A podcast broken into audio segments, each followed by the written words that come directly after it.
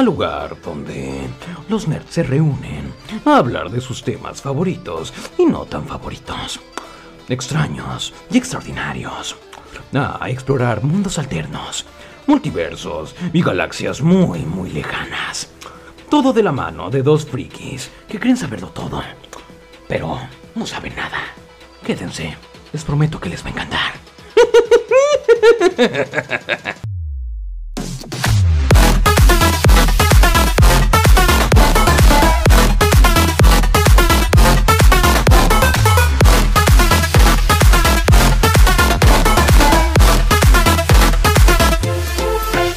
Bienvenidos amigos, amigas, amigues a este podcast. Yo soy Ramón Burgos. Yo soy Fernando Gómez. Y el día de hoy vamos a hablar de un tema que en lo particular me parece muy interesante. Ya habíamos hablado de, de estas series que revolucionan la, televis- la televisión, pero nos mantuvimos un poquito modernos, ¿no? Eh, Sí, no, güey, porque pues años ochentas. También por ahí. Sí, bueno, algún- algunas eh, se man- nos mantuvimos a- arriba del 2000, ¿estás de acuerdo? Sí. Pero pues hay que recordar que la televisión lleva años y años de- de- eh, entre nuestros métodos de, entretenimiento y pues también se realizaban series muy muy muy interesantes y muy impactantes durante los años 80, 90, ¿no? Y pues el día de hoy vamos a hablar de estas series de, de antaño que se volvieron eh, icónicas para nosotros, tanto tanto para nosotros como para nuestros padres también. No, y nuestros abuelos. ¿no? Yo me fui hasta la chingada para atrás, güey. Sí te creo. Sí, yo me fui muy a la chingada para atrás. Pero sí, justamente vamos a hablar de estas series eh, de antaño, así lo vamos a llamar. Estas series viejitas que eh, nos recuerdan eh, a nuestra infancia. ¿Por qué? Porque las pasaban cuando éramos niños. Evidentemente las veíamos cuando éramos niños. Si no las consumimos como tal como serie, después vimos productos derivados de estas series. Entonces eh, tenemos algún contacto con ello o hemos escuchado de ello.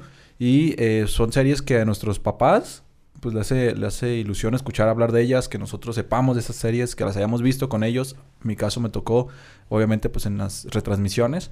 Pero son estas series que mm, sí tienen ese espíritu de, de viejo, pero que no dejan de ser bonitas.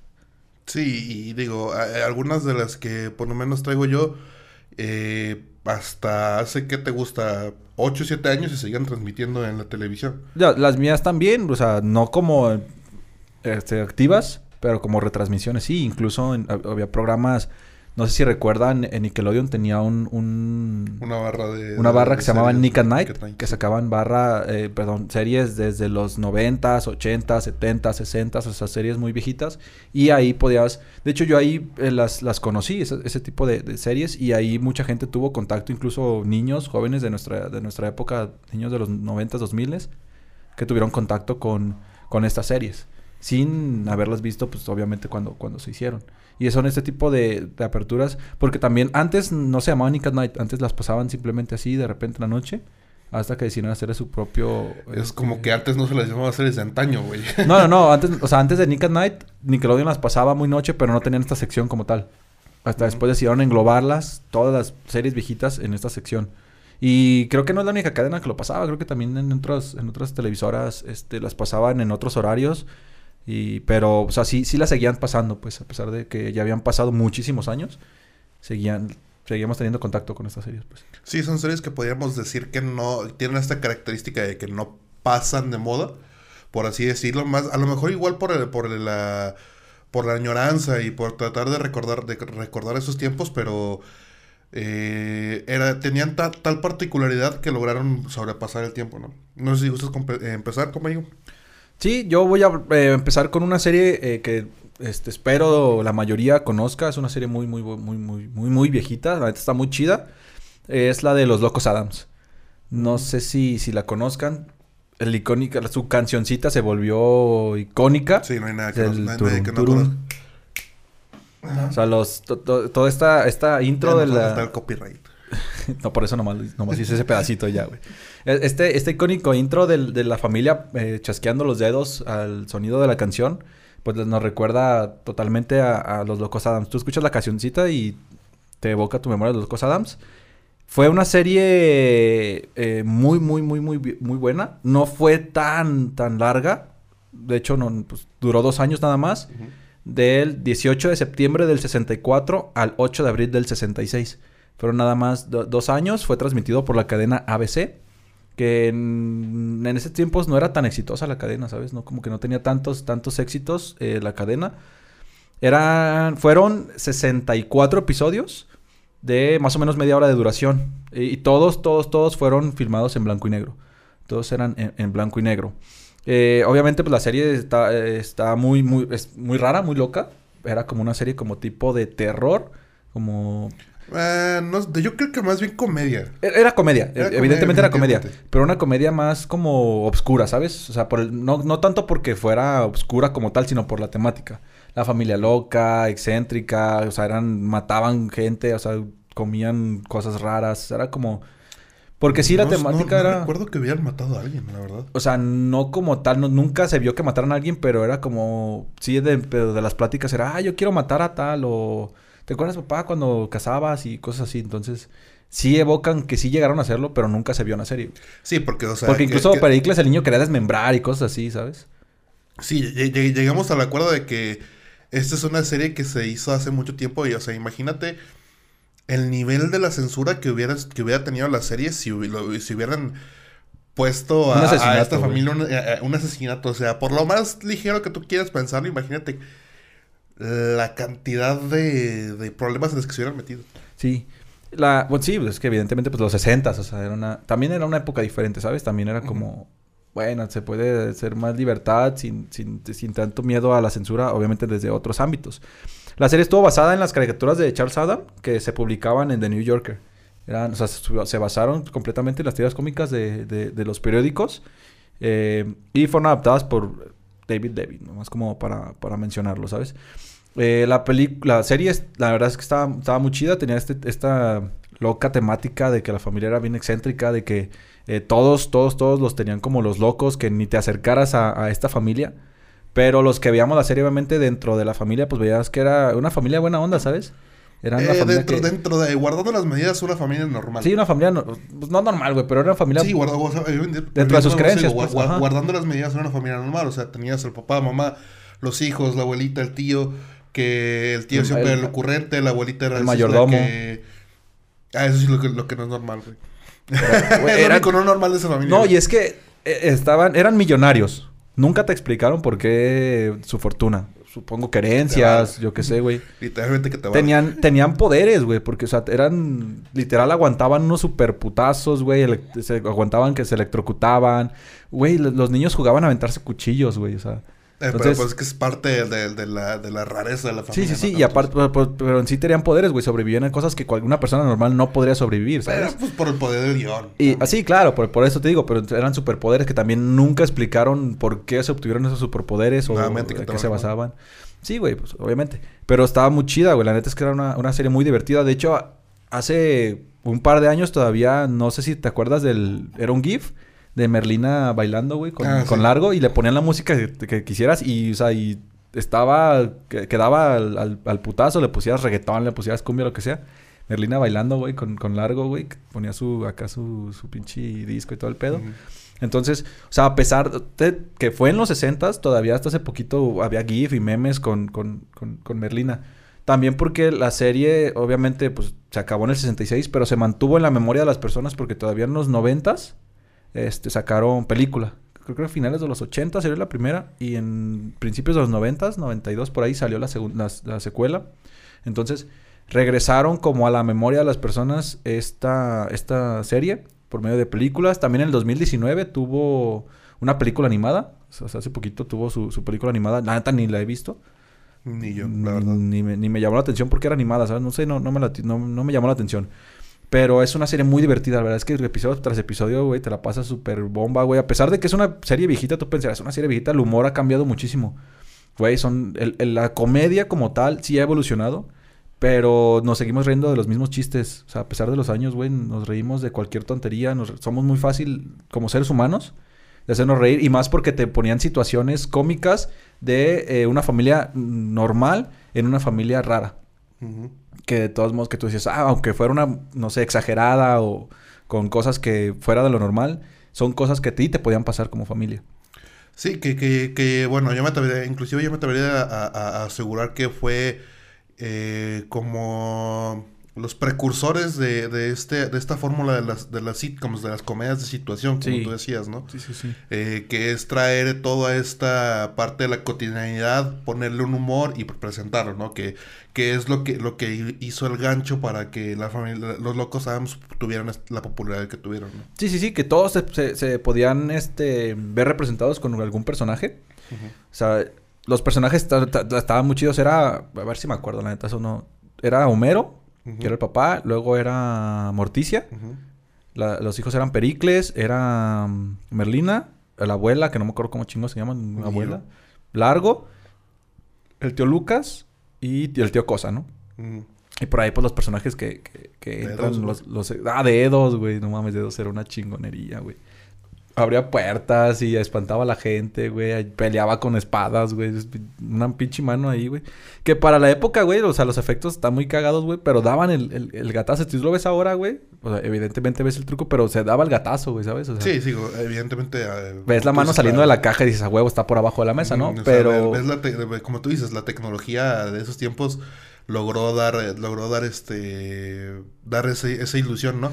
Ya lo ves en estos tiempos y dices, ah, ok, no. Sí, güey. Y luego, luego también... Pero lo- todavía algo- tiene cierta magia, ¿no? Algo que me gustaba mucho de, de, de esta serie era mm, el, el como la, la cercanía que tenía la familia y el amor que tenían los, los, los, los papás, güey, porque ya ves que eran súper románticos, nada más le hablaba en francés a, a la morra, güey, Homero, güey, y Morticia se derretía, güey. Y se volvía ahí una escena muy, güey, lo- que me volaba la cabeza de esos tiempos, güey, es que eran súper sensuales, güey, súper sexuales hasta, hasta cierta medida, enfrente incluso de los hijos, güey, ¿sabes? Que de repente se coqueteaban y se insinuaban cosas y los- hasta los hijos decían, hey, espérense, estamos aquí o cosas así, güey. Entonces, la libertad que tenían también para decir ciertas cosas, hacer ciertas cosas y presentar cosas que antes no te imaginabas ver en la tele, eso también creo que fue algo que lo hizo ser tan exitosa en su momento, ¿no? El poderse salir de lo normal, de los cánones de normalidad de ese tiempo, güey, y poder, no sé, hacer cualquier cosa bajo el- la etiqueta de comedia y que a pesar de que, o sea, que funcionaba, pero que la televisora nunca censuró ese tipo de cosas, ¿sabes? Ujú. Claro, estuvo chido. Que, que a lo mejor, güey, hoy en día, si lo ves eh, plasmado a la actualidad, hay cosas que no podrías hacer, güey. Por ciertas televisoras, güey. Sí, no, evidentemente eh, la censura siempre va a estar presente dentro de la televisión y bueno, dentro de la mayoría de los, contenidos eh, que sean para el público en general, por así decirlo. Eh, pues sí, es casi el mismo caso de la siguiente serie que traigo yo el día de hoy. Eh, me gustaría hablar mucho de Alf. Eh, Alf, esta serie de la NB NBC que se estrenó en 1986. Tuvo cuatro temporadas y un total de 102 capítulos. ¿Qué? Nada. ¿Qué?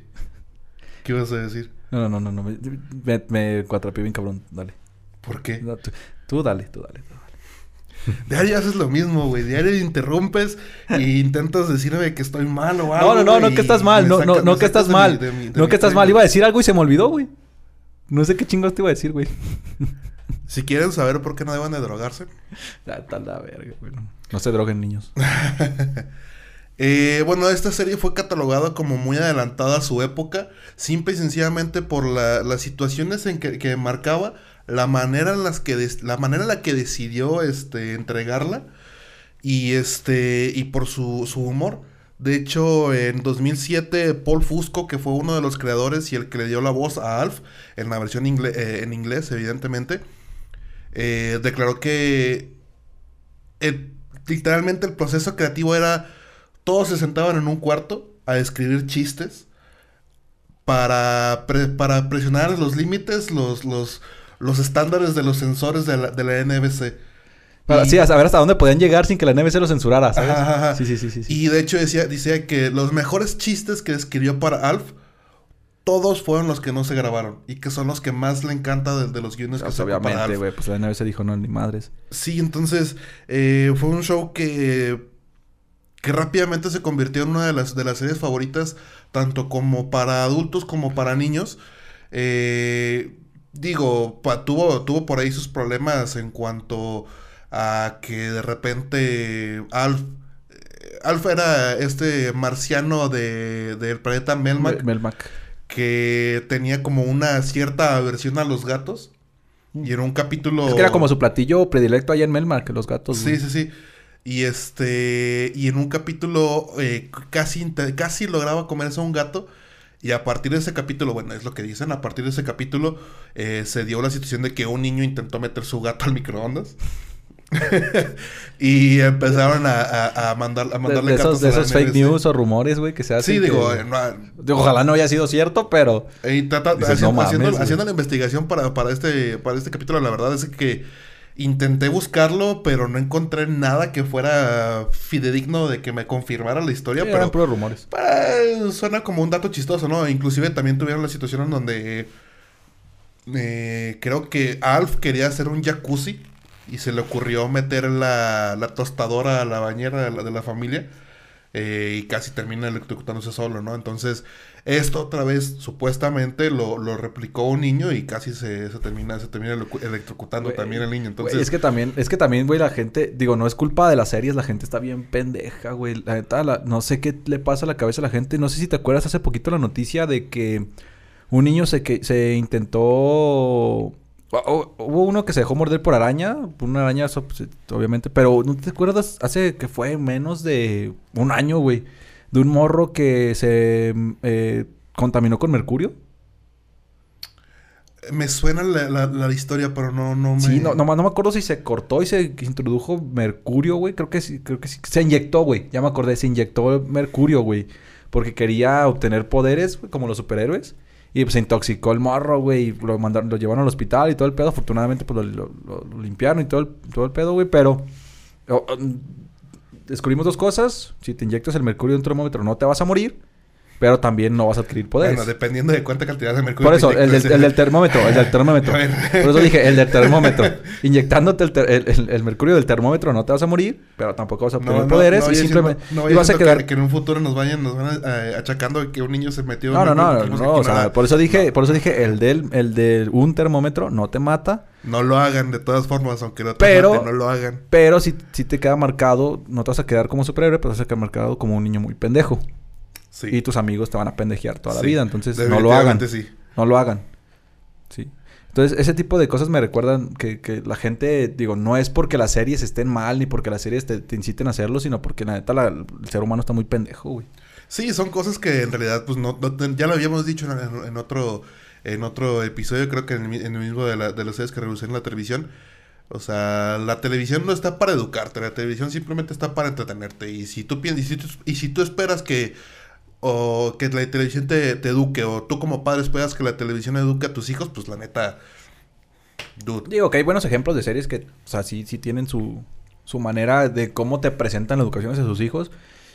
Pero no por eso es- lo agarres como tablita para, para la escuela. Por ejemplo, en esta serie eh, de Alf, retomando el tema, la verdad es que educaban muy bien a sus hijos, güey. Sí, sí, a sus eh, hijos era- con valores, el respeto, la educación, todo ese tipo de cosas, no mentir. Entonces, o sea, te enseñan valores dentro de todo, pues, pero digo, no es la responsabilidad de la televisora ni de las Ujú. series educarte. Sí, que a fin de cuentas era como que esta, esta dualidad entre la parte cómica y la parte moral, Sí, donde te sí, mucho, enseñaban, donde, mucho. donde te enseñaban todos los valores que predominaban durante, durante ese tiempo en la familia estadounidense, ¿no? En Que, fami- que- que sácame de una duda tú ahorita que, que investigaste la serie. Había, la, la serie se grababa con un traje y con un mecatrónico, ¿no? O sea, había, había dos, había, había las dos, no sé si checaste eso. había, había las, do- las dos, pero la mayoría se grabó con el traje. Con el personaje, con este persona de, de No, talla no, no, pequeña. no, ¿no? Era, era- era un, era un este. No, también había, una, ah, también había un actor de talla pequeña, güey. Eh, sí, pero es que esos eran nada más como que ya en las últimas temporadas en los que Oh, ya, ya. todo el mundo decía, ah, es que queremos ver cómo los pies de Alf y ya decía, nada, pues ahí está, los pies de Alf. Es que, es que desde el primer capítulo, bueno, sí, creo que en el, primer capítulo cuando cae, sí se ve al, al personaje caminando, güey. O sea, no Sí, siempre se eh, ve, eh, eh, pero hay pues, episodios en los que sí se ve. Supongo que en los episodios donde caminaba utilizaban a- a- al... Utilizaban Al este, ajá, sí, sí. Este, bueno, fue, fue una serie que, que marcó tanto la televisión que inclusive lo- la última vez que se transmitió fue precisamente en esta barra de Nick and Night en julio del 2012, 22 años después del de, de que se transmitió el último capítulo grabado de Alf. eh, y se seguía transmitiendo, durante esos 22 años se seguía transmitiendo eh, tanto en Nick como en la CBS, como en, en, en NBC, en varias televisoras que, Ujú. que adquirieron los derechos de la, de, De la de transmisión. la transmisión. Y durante esos 22 años, este, intermitentemente, sí, estoy de acuerdo, intermitentemente se fue, se fue, se fue haciendo la retransmisión de todas estas, de todas estas temporadas. Hasta que, gracias, bendito HBO Max. No sé si sepas, Ah, sí. pero está hace como un mes, dos meses, la subieron a HBO Max. No mames, güey. Neta, la- cuando la, la descubrí hace como 15 días, un mes, güey, que la habían subido, neta, me volví loco, güey. Está- Estábamos en la casa, güey. Y la empecé a ver. No sabes. Digo, obviamente yo soy un pendejo, no soy un referente para. Aquí no se desmiente nadie. No soy un referente para. Pero, güey, es una serie que todavía me hace reír, güey. Estaba Sí. viendo los episodios y, güey, me estaba cagando de risa, güey. No mames. O sea, Sí, está pues es súper que- divertida, es que güey. vo- volvemos Los- a lo mismo co- con- lo que con decías de los chistes, ¿no? güey, de, de NBC. Pero es que lo que decías de los chistes, güey, son chistes de los años, ¿qué? 80, güey. De los 80, güey. Obviamente meten a muchos presidentes de la historia, políticos y cosas así, güey, o, o- o cantantes o todo el pedo, güey. Muchos de la cultura popular, de hecho, diría todos. Obviamente, si ya, si ya eres una persona, pues ya un poquito vieja como nosotros, pues vas a entender las referencias, pero, güey, o sea... No sé de qué hablo, yo todavía tengo 15 años. Pero, güey, o sea, es- muy divertida incluso si la ves ahorita, güey. O sea, vas a entender las referencias, güey. Y neta, bueno, yo, al menos yo, güey. Mi papá también estaba riendo, güey. O sea, te, te cagas de risa porque es muy divertida, güey. A pesar de que la veas en el 2022, güey. Sigue siendo una serie muy, muy divertida, güey. Y sigue siendo una serie diferente a todas las demás, güey. Porque es un extraterrestre, güey, que cayó y vive con una familia, güey, americana normal. De, de, de clase media, güey, y lidia con todos los problemas junto con ellos, güey. Dentro de esas problemáticas tienen, pues obviamente las problemáticas del extraterrestre en la casa, güey. Y es una serie que a pesar de los años sigue siendo muy graciosa, güey. Sí, sí, sí. Y digo, el, el impacto de Alf fue, fue tanto que eh, inclusive hasta traspasó la pantalla chica. O sea, eh, Marvel generó... Hay un videojuego, ¿verdad? También. Marvel generó cómics de Alf, hay un videojuego de Alf, hay películas de Alf, se hizo, se hizo una serie animada de Alf. Las Entonces- películas están chidas. Entonces, este... Digo, hay muy pocas series que logran, logran llegar hasta ese punto en donde te diversificas tanto que tienes tantos métodos de entregar tu contenido, ¿no? Y- Sí, para que, para, que, para que saliera en Marvel, aventara cómics de Alf, dices, güey, o sea, algo tuvo que haber hecho bien la cadena. Sí, correcto. Y el creador, más que la cadena, pues el creador de la serie. ¿Vale? Yo voy a hablar de otra serie también, eh, otra vez, los pinches 60s. No sé qué magia tenían los 60s para hacer series, güey, porque hay muchísimas, güey, hay muchísimas. O sea, yo solo, yo las, las tres que traigo son de los, de los 60s, güey, me yo, parece. Sí, yo sí sé qué magia tenían los 60 güey. ¿Qué? Un chingo de LCD. Ah, bueno. Sí, güey, también, sí. Pero, güey, o sea, yo las tres que traigo son de los 60 obviamente, si me voy por época, son 20 series que podemos hablar, güey. Pero los 60 fueron mágicos, güey. Hay una de la que voy a hablar, se, se llama La Familia Monster, o Los Monsters en, en, en, en inglés. Eh, la verdad es que también es una, una serie de la temática, de hecho salió al mismo tiempo que Los Locos Adams. Fue del 64 al Sí, 66. es, lo- es lo que te iba a preguntar porque, por ejemplo, yo mientras estaba hablando de Alf, yo me acordaba de este... Ay, se me fue el nombre. La, la, la serie de este que era como Pie, eh, eh, Pie Gigante. Ah, la Pie de... Grande, perdón. Eh, Pie Grande y los Robes, es una cosa así, no me acuerdo. no, no se llama Pie Grande, se llamaba... Ah, ¿cómo se llamaba? Henry, ¿no? Henry, Henry y los Henderson. Henry y los Henderson, los sí. Henderson. Que precisamente, bueno, de mucho, mucha gente dice que fue basada en Alf. Al momento de que salió el auge de Alf, sacaron Henry, Henry Que también está muy chida, ¿no? güey. Está muy chida, De sí. hecho, no sé por qué no la metimos, güey. Pero, eh, pero eh, cuando estabas hablando de los locos hadas, inmediatamente me vino a la mente los monsters y dije, como que sí me suena a que traen una influencia a lo mejor uno del otro. De hecho, te iba a preguntar si traías el dato de la audiencia de Alf. Eh, ¿Como cuál? Eh, o sea, en rating. ¿Qué números tuvo en ratings? No. ¿No? No, no, no. Porque, eh, digo, yo tampoco lo traigo, pero lo, lo- lo vi. Por ejemplo, la, la diferencia con la, con la, eh, los locos Adams de la familia Monster. Sí, la temática también era obscura, era como, est- eran, porque literal eran monstruos, eran, Ujú. eran los monstruos. De hecho, fue una sátira eh, de las películas de los monstruos tradicionales, porque pues teníamos al monstruo de la laguna, tenemos la película de Frankenstein, tenemos la película de, de Drácula, entonces tenemos esta temática de vampiros y fue una sátira a las películas de monstruos tradicionales y a la comedia familiar de la época, como lo eran los Locos Adams, como eran otras series. Este, de hecho, fue, se, eran al mismo tiempo, fueron los mismos dos años, del 64 al 66. La diferencia, los Locos Adams tuvieron 64 episodios en dos temporadas, los Monsters tuvieron 70 episodios, tuvieron 6 episodios más. Eh, esta era de la cadena CBS, de la cadena competencia. Era ABC y CBS.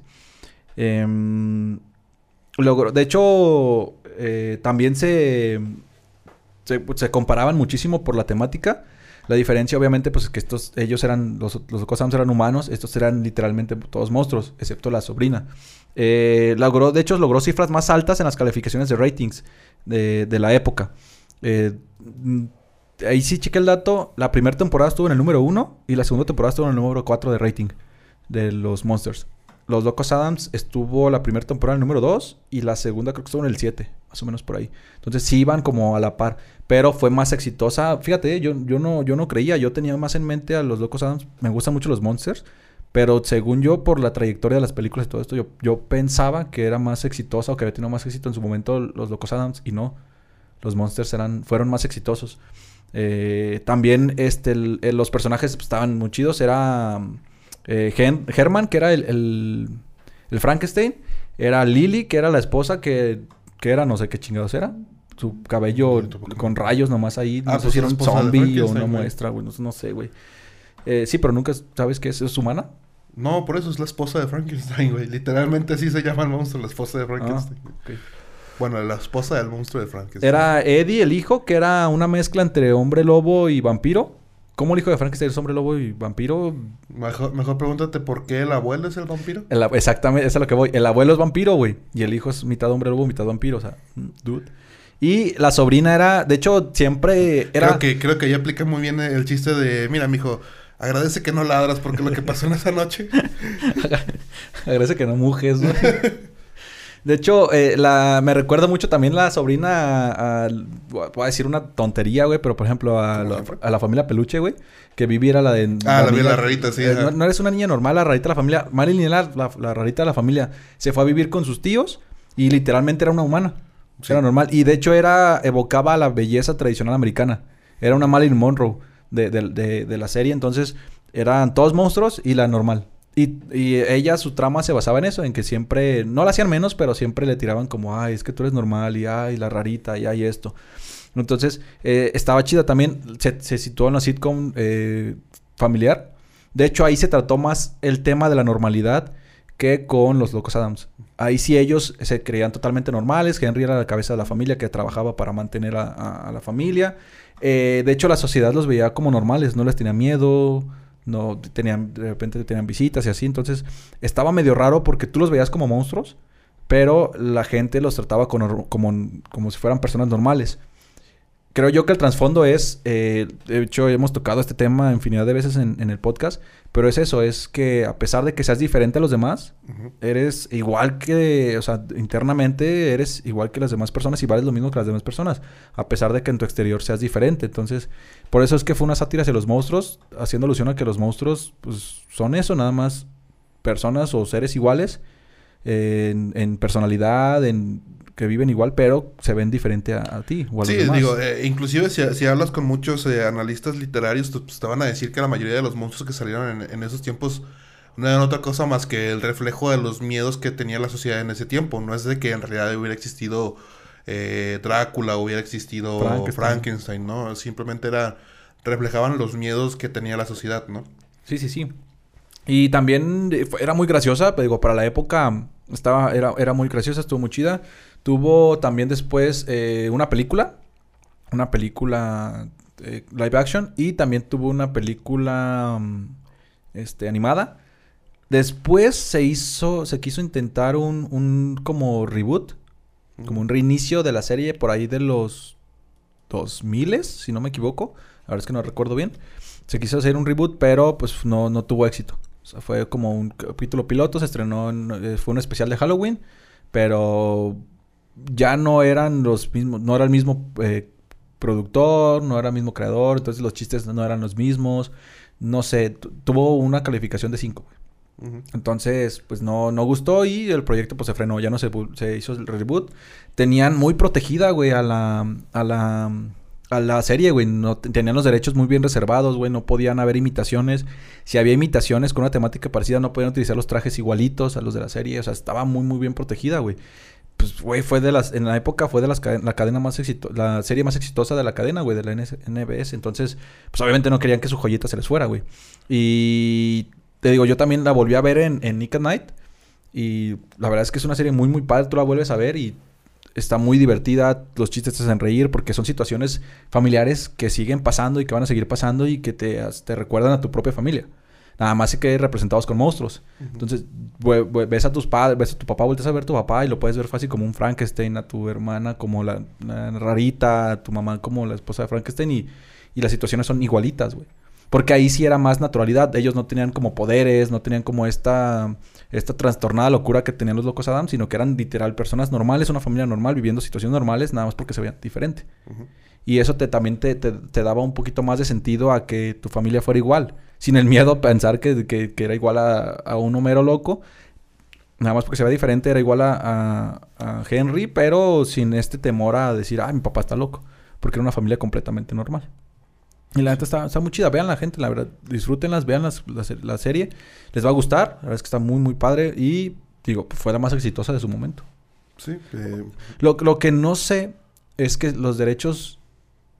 Digo, es un tema también muy, muy muy largo y para otro podcast, pero ¿por qué, por ejemplo, ahora que HBO Max trajo a Alf, ¿por qué no estas series soltarlas a otras, a otras plataformas para que vuelvan a tener el sentido y vuelvan a tener el rating que tuvieron en su tiempo?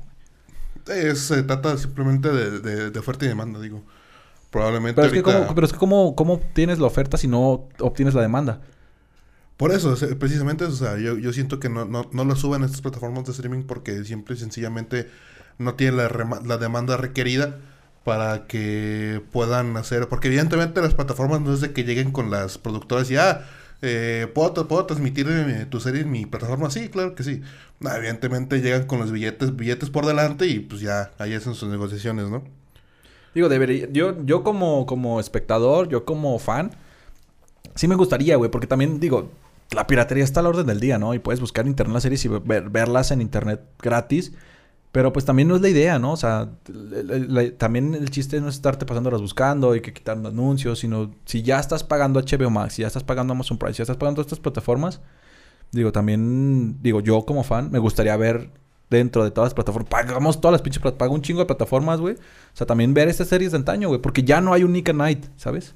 Ya no hay un Locomotion, ya no estas secciones de, de, de, las, de las televisoras que te sacaban series, animes de antaño que te permitan volver a esto, güey.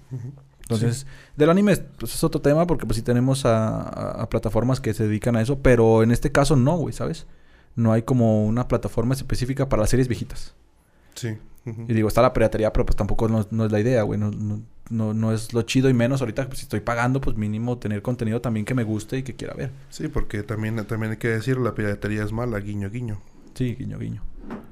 Y también incómoda, güey, porque de hecho estar buscando y de repente que te saltan los anuncios y que si te le pones pause, te vas al baño y regresas y tienes que volver a empezar desde el nuevo.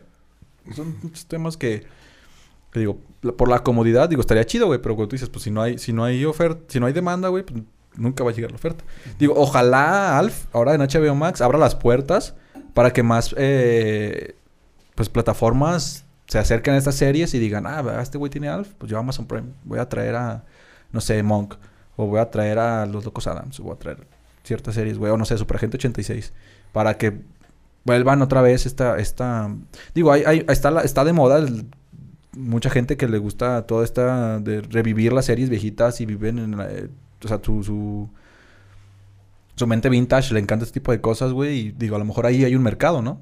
Sí, sí, definitivamente en el mercado existe, más sin embargo, tal vez la demanda de, de, de esas no series grande. No, no, no, es lo suficiente. No es lo suficiente como para que las puedan a traer, ¿no? Bueno, la siguiente serie de que yo quiero hablar el día de hoy es para todos nuestros ñoños que nos, que nos escuchan. Creo que van, a, van a tener un mini grito en este momento. Yo quiero hablar de Star Trek Next Generation. Eh, esta, esta serie, bueno, este secuela porque ya existía una, una, una serie de live action que salió en 1966. Fue definitivamente un parteaguas para la franquicia. Y llevó, lle- revolucionó todo, todo, toda la franquicia. Bueno, desde el punto de que... ¿Esa es la de la, la- la serie del mítico Will Wheaton? Sí. Ah. Es, la, es la serie, de- la serie donde salía Will Wheaton. Eh, eh, bueno, se estrenó en 1987. Tuvo 7 temporadas y 178 capítulos. Contrastando con lo que hizo la, la primera, la primera serie de live action de Star Trek, Star Trek, perdón, que solamente tuvo 3 temporadas y un aproximado de 90 capítulos, una cosa así. Digo, tampoco fue tan Este- cortita y tampoco fueron tan poquitos episodios. No, no, no juegan tan poquitos episodios, pero, o sea, compáralo. Y definitivamente, evidentemente, en la, en la- en la industria de la televisión, si algo no jala, en, en- inmediatamente en cuanto empieza a, A a caer, bajar, a sí, caer los sí, sí, sí. ratings, eh, cortan el proyecto, te dicen, tienes este, tres, cuatro capítulos para terminar tu serie y te vas. Y este... Y tenía. Star Trek tenía. Next- Star Trek. Star Trek Next, Next Generation tenía la, la peculiaridad de que durante casi cinco años. Eh, estuvieron pidiéndole y pidiéndole al productor de la primera serie que regresara a, a- a- a escribir capítulos para, para esta Next, Generation. Y pues la verdad es de que el productor decía, no, no quiero, no quiero, no, no, no se me hace que, que sea una buena idea. A final de cuentas, pues le, llega- le llegaron al número. Al precio. Eh, empezó- Todos tienen un empezó precio. a- empezó a, producir esta, esta, esta nueva serie. Y temporada, tenía la peculiaridad de que temporada tras, tras temporada se mejoraban. Mejoraban el desarrollo de los personajes, mejoraban el, desarrollo de la trama, mejoraban el, eh, el desarrollo de los efectos especiales. Todo esto lo iban mejorando temporada tras, tras temporada. También yo, yo, bueno, yo creo desde mi muy personal punto de vista que esta serie tuvo mucho fanservice. ¿Sabes? Tenían mu- mucha atención a lo que los fans les gustaba, a lo que los fans querían, a lo que los fans esperaban de Star Trek. Y creo que fue eso lo que impulsó pues a, a- a mejora- a buscar estas mejoras continuas. Porque sabían que si aventaban un producto que no le iba a gustar a los fans de Star Trek, iba a durar una, dos, tres temporadas y se acabó. Igual que la vez pasada, ¿sabes? Porque no buscaban el, el- el objetivo que era a los verdaderos fans de Star Trek llegarles a este corazón, a, su memoria. Y creo que fue algo que, que hicieron, güey. Mucho fanservice. No tanto como específicamente lo que quieren, pero sí veían lo que buscaban los, los- consumidores, lo que veían los, los fans de Star Trek. Y por ahí se fueron basándose para hacer este, esta, esta serie, que al fin de cuentas, pues sí duró, duró bastantito. Sí, y, bueno, evidentemente hay que remarcar que durante estos casi 15, 20 años en los que no hubo una nueva serie de live action, no es que no ya no hubo Star Trek y se, y se acabó, no, simplemente eh, hubo otro, otro tipo de contenidos, por ahí hubo una serie animada, por ahí hubo unas ciertas eh, eh, historietas que sacaban de, de- del universo de Star Trek. Pero no fue hasta Next Generation cuando, saca- cuando volvieron a, a retomar esta parte, eh, por así decirlo, las raíces de, de lo que Star hizo Trek. Star Trek con, el live, con el live action. Y este y bueno, nos entregó infinidad de, de personajes que se volvieron parte de la, de la leyenda y del lore de, de Star Trek, como lo puedo ser, como lo es el Capitán Picard, como es el, el Teniente Data, que durante todas estas temporadas se fueron desarrollando sus personajes eh, constantemente y les, les hacían más y más aventuras. Eh, algunas personas que son muy, muy picadas con, con este universo de Star Trek te podrán decir que a partir de la quinta temporada empezaron a ser cada vez más y más y más predecibles, más lentos en el desarrollo de los personajes y de repente tenían muchos es, agujeros en la, en la trama, no te explicaban varias cosas, pero pues a fin de cuentas eh, es, una, es una serie que terminó siendo muy, muy emblemática para la franquicia, tanto así de que pues hace que será unos 10 años se, hizo- se hicieron los reboots con las películas Sí. se volvió a traer este a, a- a la, a la parte de la, de la escena de la cultura popular todo, lo- todo lo que lo que había llevado Star este Trek. Star Trek, ¿no? Sí, de hecho, pues, digo, no es como tal, pero fue, es como la competencia de Star Wars. Entonces, en ese sentido de las de, las, Sí, de de los hecho- viajes espaciales y las batallas interespaciales, pues había también un, un como una responsabilidad de seguir compitiéndole a, a su, a su gran enemigo que era Star Wars. Sí, digo, en su momento ni los productores de, Star Trek ni los productores de, de Star Wars eh, decidi- decidían, decidían hacerlo de esa manera, ¿no? Decir, ah, es que somos competencia y tenemos que vencer a Star Wars. Sí, no, tenemos no, que vencer. Más Sí, bien los que. no los de que- ahí, pero digo, los uno, por fuera la vemos así. Sí, sí, uno, los, que, los que hicieron la rivalidad, pues fueron, fueron precisamente lo- los, Los fanáticos. ¿no? Sí, claro. Eh, sí, definitivamente en su momento llegó a ser el, el- el rival más acérrimo de, de Star Wars. Digo, guardando de- debidamente las, las medidas, pero definitivamente fue, fue como que hablaban, te proponían la misma temática en diferentes sentidos, claro, Sí, sí, evidentemente, sí. y en diferentes Tiene, formatos. tiene su propia claro. personalidad también. No, y también hay que recordar que, mm, digo, es, ah, también siendo totalmente objetivos, no puedes mantener una franquicia por tanto tiempo, una serie por tanto tiempo, sin caer en ese tipo de, de- de bloqueos, ¿sabes? De que de repente se vuelve un poquito lenta la trama, se empiezan a acabar las ideas. También por eso es que las series también no duran tanto. O sea, no puedes. no- o sea, difícilmente una serie, digo, vemos la. Rodan que tiene 20 años activa, pero son pocas, ¿sabes? Y más en este caso, porque en este, en este tipo de universos desarrollabas personajes, tenías que ir a enfrentar a villanos, se te acababan los villanos. También no puedes mantenerlo tanto tiempo con una historia tan diferente, porque pues también, no digo, es, es- es muy difícil. Entonces también no culpemos como tal a la serie, al productor, a los escritores, porque es, es difícil hacerlo.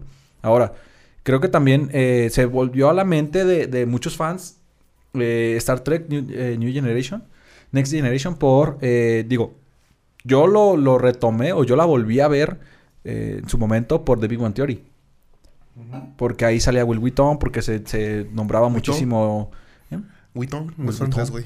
Will Wheaton por eh, porque volvían a nombrar, porque la serie y que había salido y que había salido y dije, bueno, pues entre que se acaba la serie y que ya no tengo nada que ver, pues la vuelves a ver. Entonces creo que también eso trajo a la memoria a muchos fans y a lo mejor mucha gente que no era fan de la franquicia, pero dijo, a ver, ¿es actor de verdad? Ah, sí, salió en tal serie, ya la serie existe, Simón. Y a lo mejor por ahí trajo a nuevos fans o a nuevas gentes que la vieron y se volvieron fans.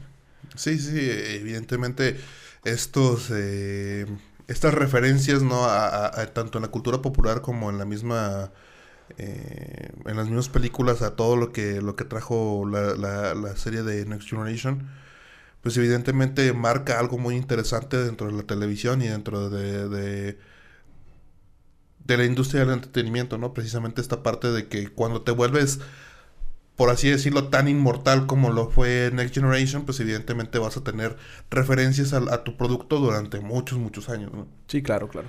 Y digo, no fue la última, la última parte de Star No, Trek no, en la porque- televisión. películas. Tuvo muchísimo, muchísimas otras otras este, entregas, tanto en la televisión como en películas.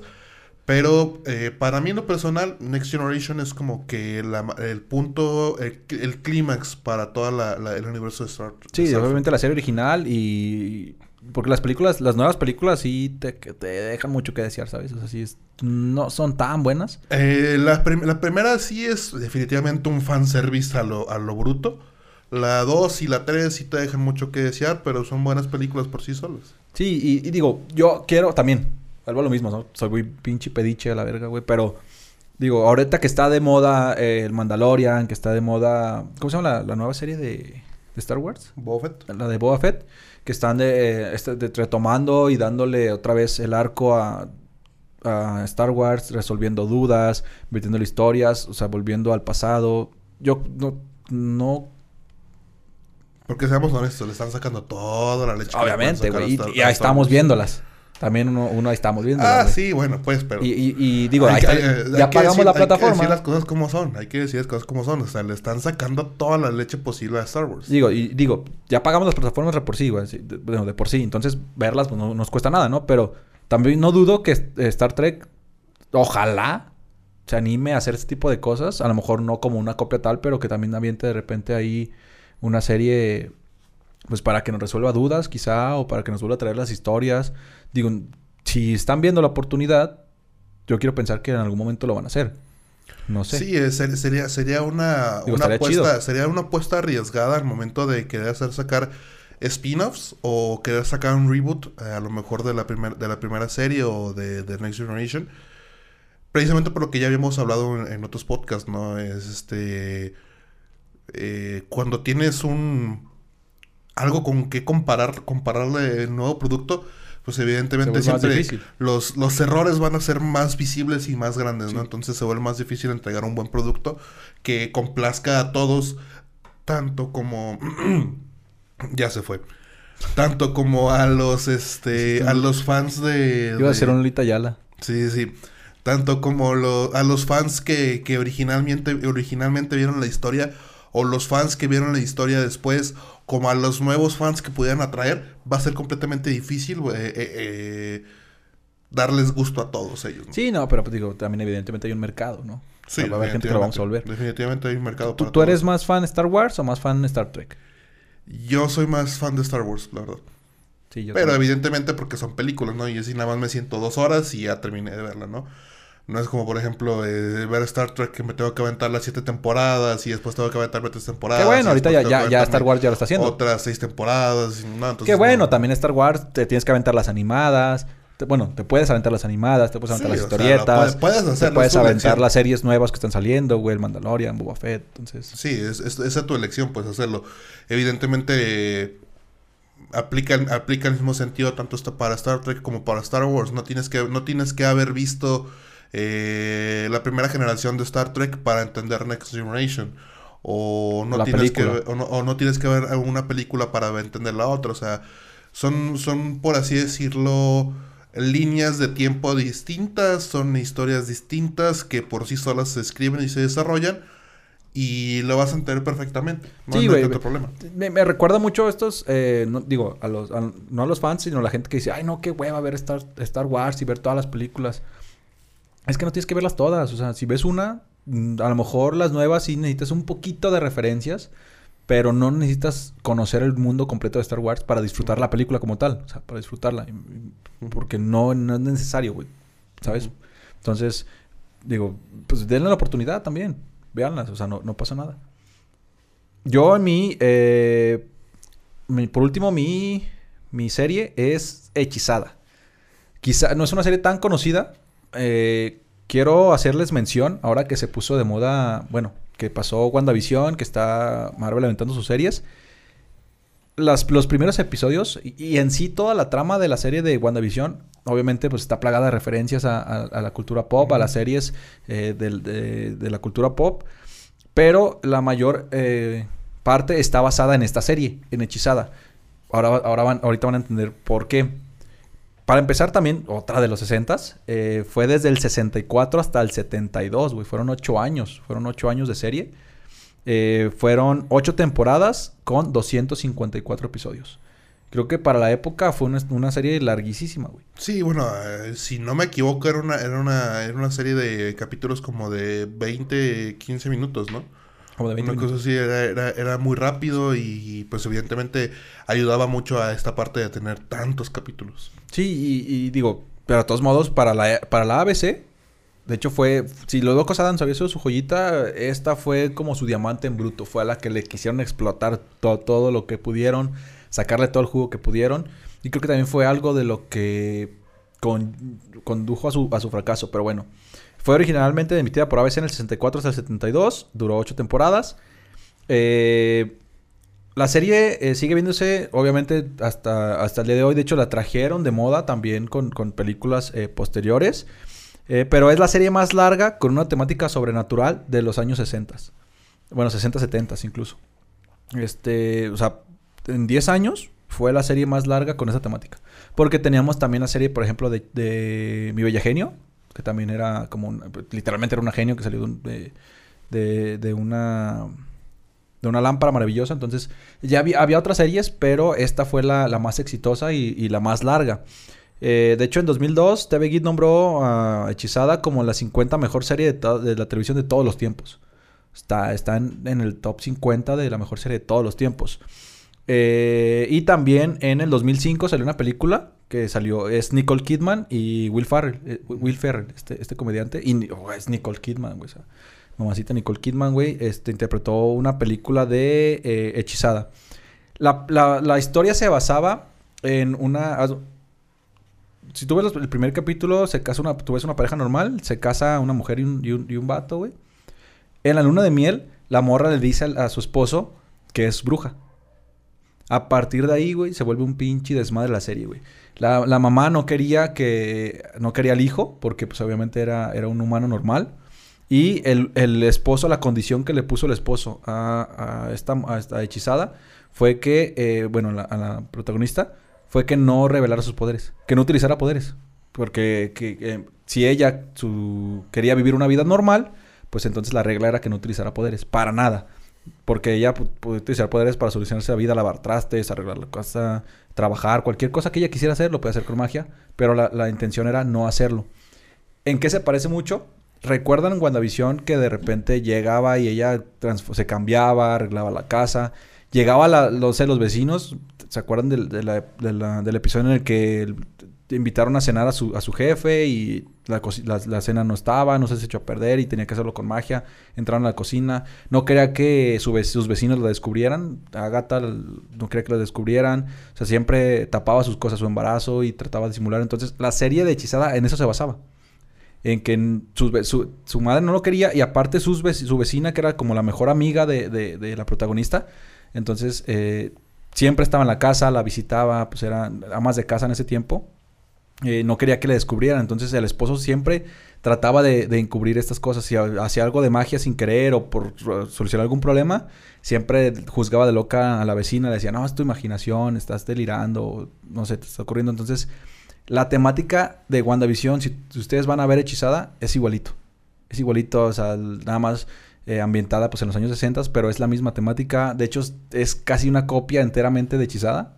Fue lo que, lo que me gustó. Mucha gente criticaba a WandaVision por esto, porque, ay, qué lenta, y es que no tiene nada que ver con, con Wanda y sus poderes, hasta al final te das cuenta, ¿no? Pero es esto. A mí me gustó mucho por eso, porque yo ya veía Hechizada, lo veía- la veía de hecho con mi mamá. Cuando, estaba muy chiquito, mi mamá la veía y nos sentábamos a ver series y nos encantaba eh, Hechizada, güey, como movía la nariz y hacía, hacía brujería. Entonces, era eso, güey, que eh, en su vida diaria no tratar de no hacer magia, pero siempre se le hacía de las manos algo que provocaba que tenía que hacer magia. Y cuando hacía magia, pues estaba siempre alguien presente o alguien cerquitas. Y el esposo trataba de encubrir esta, esta, esta brujería. Es una sitcom basada en una pareja nada más, ellos dos, no tenían hijos, no tenían nada más, pero estaba muy cómica porque todo se basaba en ello, en la brujería y en el que no los descubrieran los demás de que su esposa era bruja. Está muy divertida, eh, digo, estuvo ocho años en televisión. El problema de esta serie fue que eh, tuvo tanto éxito que la gente pedía y pedía y pedía la serie. Cuando NBC se dio cuenta de este éxito, quiso amarrar la serie para... De hecho, la temporada, en la temporada 6 iba a ser el final. Volvemos a lo mismo, güey. cu- Cuando, con lo que pasó a Star Trek, que se volvió lenta, que ya no podían sacar trama, que los desarrollos de los personajes no era tan, tan, tan natural como era antes. Igual aquí empezaron a haber episodios eh, muy lentos. De hecho, incluso copiaron episodios de las primeras temporadas tal cual. Tal cual, así a pie de letra, copiaron los episodios porque ya no tenían ideas, ya no había de dónde sacarle jugo. Pero como ya habían firmado un contrato con NBC porque les ofrecieron muchísimo dinero, pues lo hicieron. Eh, lo que hizo NBC fue moverla, de, cambiarla de horario. La cambió de horario a la hora de la noche. Competía con otra serie estelar del momento y su rating bajó. Se supone que estaba pactada una novena temporada, pero pues como ya el éxito ya se fue a la chingada, ya no era lo mismo. Eh, a la, octava temporada dijeron ya hasta aquí, ya no podemos sacarle jugo, ya no está rindiendo y pues terminó la- la serie. Pero me gusta, digo, me gusta mucho, me gustó mucho. Hay muchas series más que hubiera querido mencionar, pero esta me gustó por la temporalidad que, que obtuvo. Aparte de la película que tuvo en el 2005, el volverla a retomar para WandaVision, digo, muchos a lo mejor no entendieron la referencia. Porque mete un chingo de referencias, güey. Incluso vemos a Malcolm, ¿te acuerdas? Incluso vemos como la referencia de Malcolm, el del medio. Entonces tuvo tantas referencias a series eh, viejitas, a series de la cultura pop, que no, a lo mejor no alcanzaron a dimensionar o a identificar todas estas referencias. Pero la base de WandaVision fue hechizada. Porque Wanda es una bruja también. O sea, Visión es es una máquina, eh, eso es extra, pero Visión era el, el típico Godín que iba a trabajar a la empresa, que no quería que los demás descubrieran sus poderes. Y la trama de WandaVision a, los- a la mitad de la serie está, es la base de Hechizada. Sí. Entonces, digo, los productores se ve que son súper fan de las series viejitas, se ve que son súper fans de Hechizada. porque ahí está plasmado y eso es lo que me encanta de esta serie. Digo, no, no la tenía en cuenta, por muchos, muchos años no la tenía en, en cuenta hasta que vi WandaVision y dije, yo al menos yo sin tener la referencia dije, wow, está- está- ese hechi- estoy viendo hechizada de nuevo, güey. Con la bruja escarlata, güey. cálmate, con, Capitán América. con Wanda, güey, es que está muy chido, güey, porque a mí, yo que era fan de esta serie, porque digo que la veía con mi mamá, la vi y dije, ah, es, es totalmente uh, hechizada, o sea, la base de la serie es hechizada, güey. Y, y así como era divertido hechizada, era muy divertido Wanda al principio, güey. Mucha gente te tiró hate, no le gustó, pero pues es que era literal un sitcom de la época de los 60s. Ya después empezó a tomar la trama, que iba enfocada al, al UCM, pero al principio era eso. Era puros guiños a, a la sitcom de los años 60 Sí. y es algo que no todos se atreverían a hacer en estos tiempos porque igual muchas críticas le llovieron a, a WandaVision, muchísimas. Tengo conocidos amigos que incluso no la han querido ver porque se les hace aburrida. Es que, güey, qué aburrido, vi un episodio pero pues me aburrió, no me atrapó. Pues es que vela, güey. A lo mejor no son tan fans de este tipo de comedia, güey. Y evidentemente, pues se quedaron ahí y no la quieren ver. Pero no le dan la oportunidad. Nosotros que conocemos, o al menos yo que conozco ti- estas series, que soy fan de estas series, a huevo que la vi, güey. Y aunque no al principio la trama no estaba enfocada al universo de Marvel, a fin de cuentas era divertida, te reías y valía la pena verla, güey. Por el simple hecho de, de ser esta, esta parodia, si tú lo quieres ver, esta parodia a los sitcoms de esa época. Sí, sí, sí, evidentemente la referencia de WandaVision está plagada de referencias a la cultura pop, como ya bien lo dijiste, y pues Hechizada sí fue, fue un hitazo. ¿Sí la llegaste a ver? Hechizada sí, ya la llegué a ver, la verdad. Te soy muy sincero y creo que se va a notar mucho en el podcast. No es mi favorita de, de, de ese, de ese tipo de, de series de, de mujeres sobrenaturales. Digo, a mí yo era más de, de mi bella genio. Pero eh, evidentemente es tan importante dentro de la cultura pop que tuvieron que hacerle este, este guiño en, en WandaVision, como lo decías, ¿no? Eh, la última serie que traigo el día de hoy, creo que espero, por lo menos que a muchos de los que escuchen este podcast o nos vean en YouTube, les haga, se les haga un nudo en el corazón al momento de que les diga de cuál es. Eh, personalmente es una serie que a mí me, me encanta muchísimo. Eh, porque, pues la verdad, soy, soy una. Soy una drama queen y me encanta, me encanta todo este tipo, este tipo de, de, de, de- Es de las que cuando, cuando- cuando terminas con alguien, güey, comiendo nieve, ¿no? Así tirando en, en- en el Ya me has güey. visto, Ah, ya me has Viendo visto. Titanic, ¿por qué? Ya me has visto. Y este, y bueno, estoy hablando de los años maravillosos, ¿no? Los años maravillosos. Exactamente, no hay manera, no hay manera en la que no pueda hablar de los años maravillosos sin que no podamos eh, traernos a la mente ese, ese La voz de. Goku. La voz de, de Mario Castañeda. Como Los la, la- años maravillosos. y, y es, y es definitivamente es una serie que en su época es un, fue un hitazo. Simple, simple y sencillamente porque no había nadie en ese tiempo que no se pudiera, que no se pudiera, perdón, este Identificar. eh, identificar con Kevin, con la vida de Kevin, con la vida de su familia, con la vida de sus amigos, con todas las cosas que le sucedían. Digo, evidentemente guardando las, las debidas medidas. Pero me atrevería a decir que incluso hasta hoy en día, mucha gente se va a identificar con todas las situaciones con las que vivió, con las que vivía Kevin, ¿no? Eh, todas las todas las aventuras, todas las vicisitudes que tuvo que tuvo durante durante la serie. Eh, se estrenó en 1988. Verga, Tuvo- cerquita de los noventas. Sí. Tuvo seis temporadas y 115 capítulos. De varios de ellos fueron eh, capítulos especiales en los que te daban que tus 15 minutos más, que tus 30 minutos más, pero le- la, la mayoría de ellos eran de, de 30, de 30 a 40 minutos. Entonces, este... Era, era, era esta parte donde, donde evidentemente si no tienes eh, mucho sentido de la, de la historia o no te interesa mucho la historia eh, estadounidense, pues va a haber muchos, muchas referencias que te van a pasar por encima y Sí, no las vas a entender, las vas a ¿no? entender. Eh, pero creo que logró, logró muy bien juntar esta parte del, del historicismo, de las situaciones eh, que, que se estaba viviendo dura- durante la producción de la serie.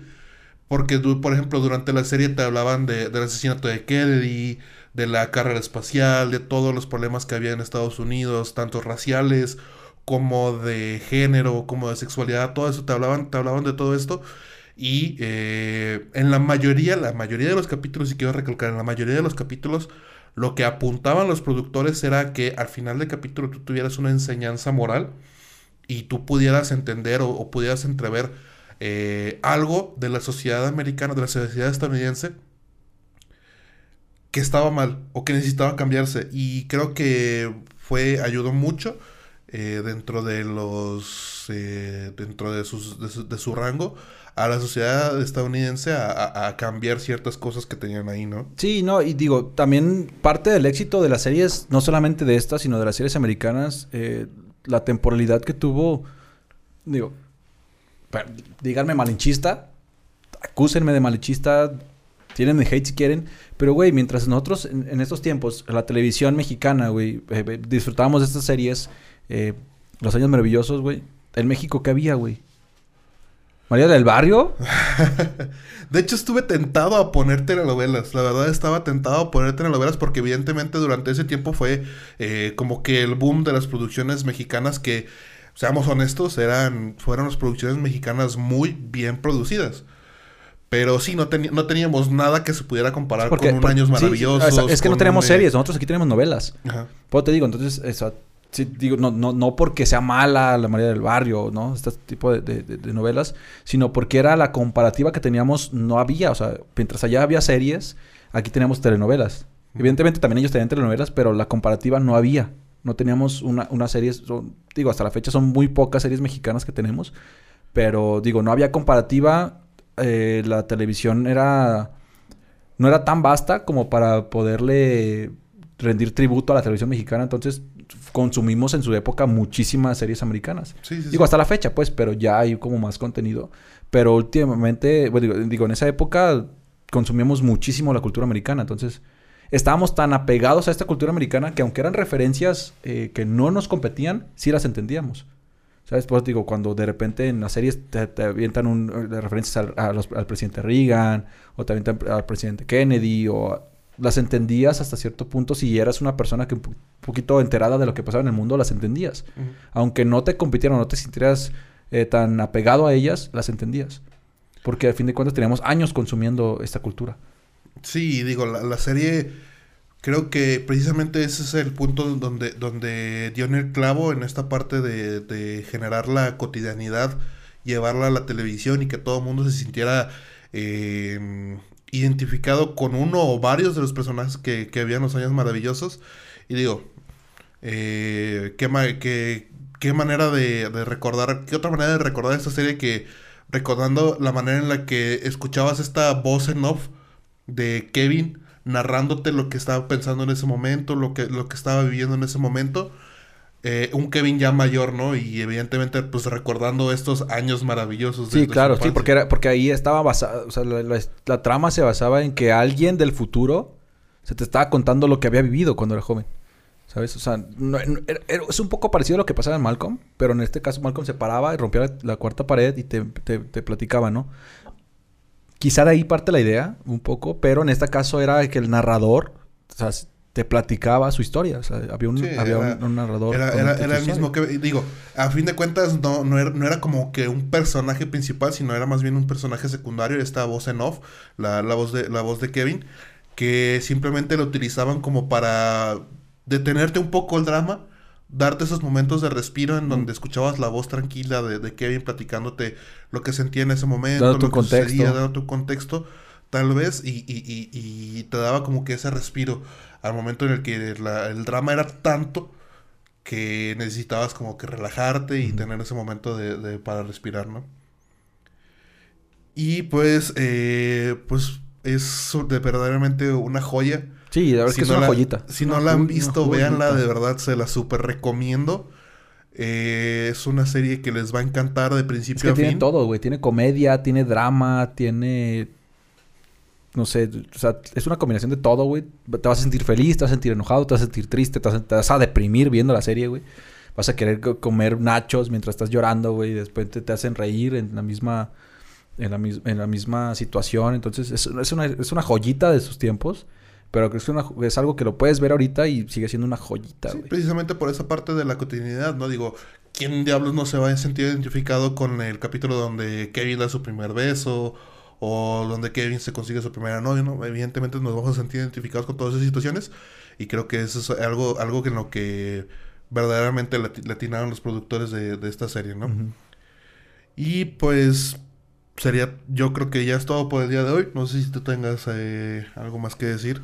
No, pues, pues nada, nada más este pensar un poco en, digo, ya lo platicábamos en el episodio de, de los de las plataformas de, de, video que muchas veces nos quejamos de que le damos vueltas y vueltas y vueltas al catálogo de todas estas apps y muchas veces no encontramos algo que ver o ya terminamos la serie que nos gustaba o la serie nueva que está de moda y no encontramos nada que ver. O sea, si eres muy fan de las series, hay un chingo de series. O sea, a, lo largo del, del, tiempo hay una infinidad de series que a lo mejor no conoces. O tú nada más las escuchas y dices, nah, no se me antoja. Pero nos quejamos, sí, de que no hay nada que ver, pero hoy te mencionamos seis. De estas seis podemos sacar 24 series más que valen la pena verlas. Entonces, si tú dices, ah, ya no tengo nada que ver en, la tele, ya no tengo nada que ver en, las plataformas, ya le di tres vueltas y estoy aburrido y siempre veo lo mismo, date la oportunidad de repente ver, viajar en, el tiempo, en los años 80, cuáles series más famosas, en los años 70, en los años 60, y dar la oportunidad a estas series eh, de antaño que te van a sacar una sonrisa, que te van a quitar el tiempo perdido, que te van a dar una, eh, no sé, la oportunidad de si estás comiendo en, tu hora de comida y no tienes nada que ver, echarte unos dos, tres capítulos, porque en este tiempo las, los capítulos no eran tan largos. Entonces, vas a tener chance de verte dos, tres capítulos y, digo, darles una oportunidad y mm, si eres de esos que dices que ya no, no, tienes nada que ver, ponte a buscar, el catálogo es muy amplio, no, a lo mejor no en las plataformas, pero pues en internet está todo, no consumo piratería, guiño, guiño. Pero pues ahí está todo. Entonces, eh, véanlo. Digo, a fin de cuentas eso. Busquen, busquen, busquen contenido. Hay un chingo de series que ver, hay un chingo de series que les va a gustar. Ay, está viejita, ¿no? Qué hueva. véanlas. O sea, en realidad, si les gustan policíacas, hay un chingo de series viejitas policíacas. Si les gustan eh, sitcoms, hay un chingo de sitcoms. Si les gustan los thrillers, hay un chingo de thrillers. O sea, hay bastantito que ver porque pues estamos, han pasado, ¿qué quieres tú? 60 años del auge de la televisión. Entonces, imagínense cuántas series hay. Sí, definitivamente de, para para ver eh, para quitarte el aburrimiento siempre va a, haber, algo, ¿no? Siempre va a haber algo de que nos entregue este, precisamente esta industria del entretenimiento. Y pues nada, ya es todo por el día de hoy. No se olviden de dejarnos sus comentarios en la parte de abajo, darnos un like, suscribirse al canal de YouTube, seguirnos en Spotify y también seguirnos en todas nuestras redes sociales. Si su serie no está aquí, no salió en este episodio, igual, como siempre. Póngala en los comentarios, de ahí déjenos, ah, mi serie favorita es tal y no hablaron de ella, o a mí me gustó mucho esta, pero también debieron haber hablado de esta. Déjenlo en los comentarios, los vamos a tomar mucho en cuenta. Digo, como siempre, tenemos vueltas y vueltas para dar los episodios porque son temas muy extensos, entonces háganoslo saber.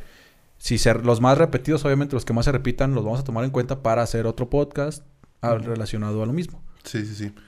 Y pues no se olviden de partir y recompartir este, este contenido en sus redes sociales para que más gente se una a la comunidad y podamos hacer una comunidad más grande de ñoños. Así es.